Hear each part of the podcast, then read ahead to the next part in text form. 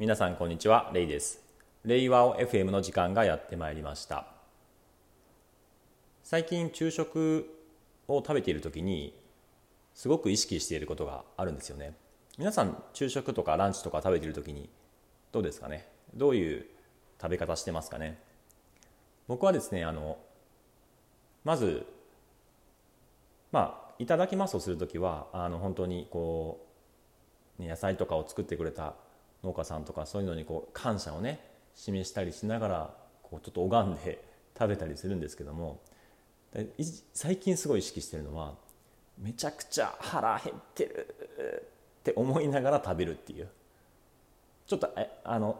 周りから見るとあの人大丈夫みたいなおお腹痛いのかなみたいなね。そんな多分見え方をするかもしれないんですけれどもあーお腹すいたってこれあの食べながらですよ。食べれば食べるほどうわめっちゃ腹減ってくる。うわやばい。もう後半お腹普通ならいっぱいになるタイミングでうわどんどん腹減ってるみたいな感じであのもう飢餓状態みたいな。今このご飯を食べねばいつもう明日食べられるかどうかわからないみたいな。そんなそんな調子であのめっちゃこう食べるのをありがたくありがたいっていうのね感謝っていうよりももう飢餓みたいな餓死するみたいなこれ食べれないとみたいなそんな形でやると多分ねあのお腹が拡張するのか分かんないですけども本当にキューキューキューってねお腹がこうキリキリキリキリキリキリじゃないね胃が痛くなるんじゃなくてなんかねすごくこうお腹すいたって感じになるんですよね。こうすることによってまずその結構量が食べられるしっていうのとまだ足りないみたいな感じでねそういうこう飢餓感っていうところをねすごく最近あの大事にしていて、まあ、目指しているのは何か 何なのかっていうといくら食べてもこう太らない体をこう目指してるんですよね。なんかそのためのちょっと訓練のまず第一歩として飢餓感ね。これが大事ですね。まず食べれる。かつこう今食べてそのこれ吸収しないとダメ普段あの普段例えば断食していて急に栄養が入ってきたらあもうこれ潜在一遇のチャンス。この栄養食べないとダメってなるじゃないですか。そうじゃなくて普段こうねめっちゃ食べてる前提でこうどんどんどんどんお腹が空いて飢餓っていう状態だとその吸収されないっていうような仮説があるのでなので食べても太らないみたいな。そういうのを目指そうとしてまずは飢餓感ですね。これを大事にしながらご飯を食べてます。本題なんですけれどもまあこの感謝の気持ちっていうところにちょっと関連しますけれども意味ではですねあの社内でその感謝のこう循環感謝の気持ちを循環させるツールとしてと Unipos というツールを導入しています。 Unipos っていうサービスがあるんですね。結構 IT 系で導入されてるんですけれどもこれはまああのビジネスチャットツールとかの Slack とかでこう感謝の気持ちをこうメッセージとして送り合う。でそのメッセージを送る時に、まあ、ポイントがこう付与されたりするのでそのポイントをもう貯めていくことによってその例えば夢見だと Amazon ギフト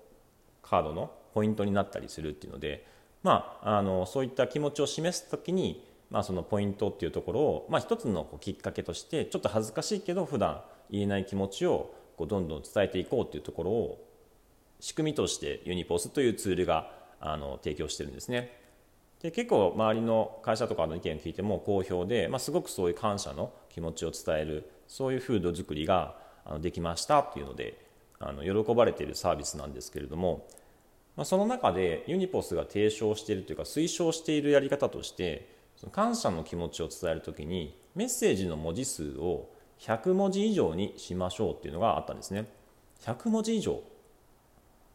なんで文字数を決めるのかなって最初あったんですね。で実際に耳の社内でも100文字以上送りましょうっていう形で推奨したところいやなんで100文字以上じゃないとダメなの？みたいな形でその無理やり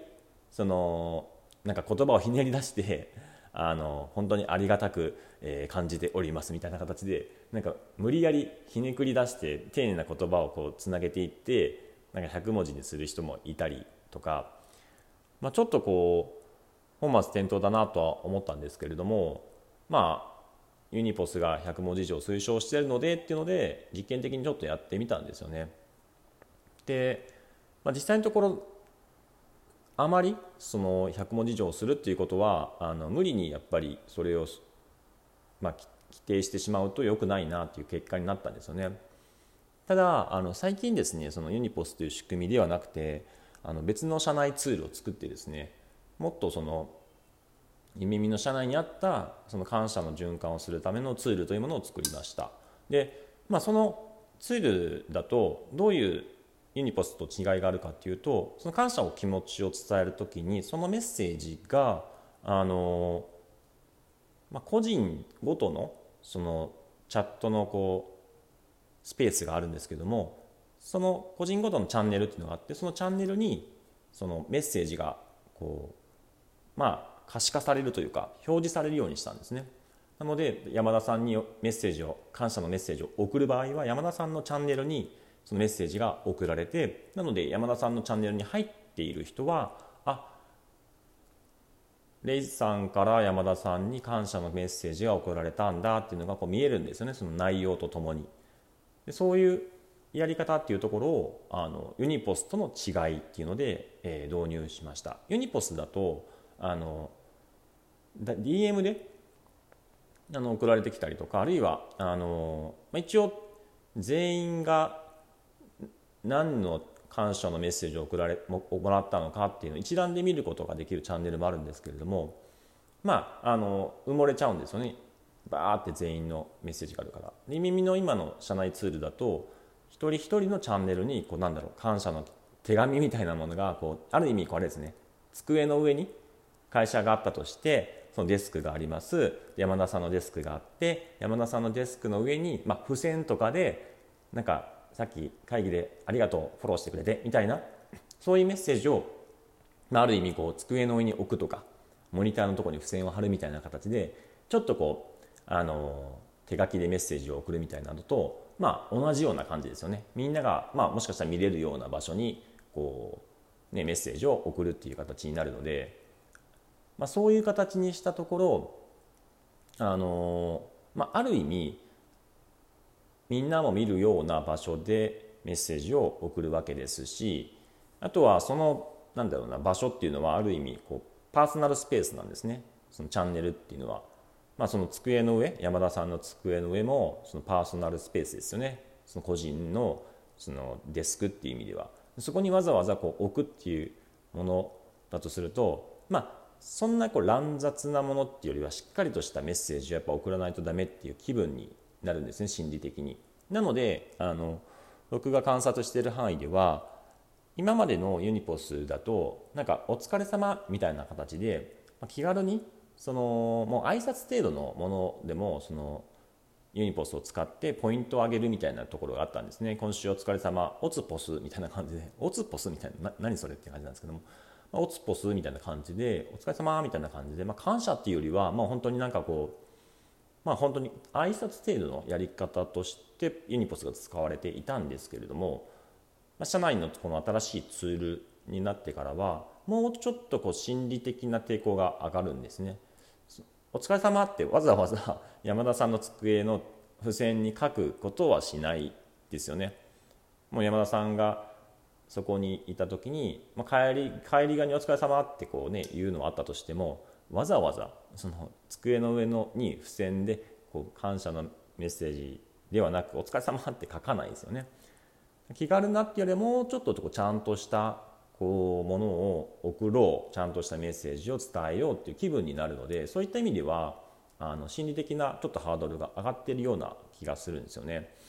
その結果としてあの感謝の気持ちを伝えるその時にそのメッセージの文字数が多くなっているように感じますこれちょっと検証しないといけないんですけれども、まあ、少なくともあこんな長いメッセージを送るんだみたいな形であのメッセージの長さっていうのはめちゃくちゃ長いものもちょっと観測されたりとか少なくともオツポスみたいな感じでめっちゃ気軽なメッセージであのポイント付与っていうのはあんまりないように見えますね。でこれはすごくいいことだなと思っていて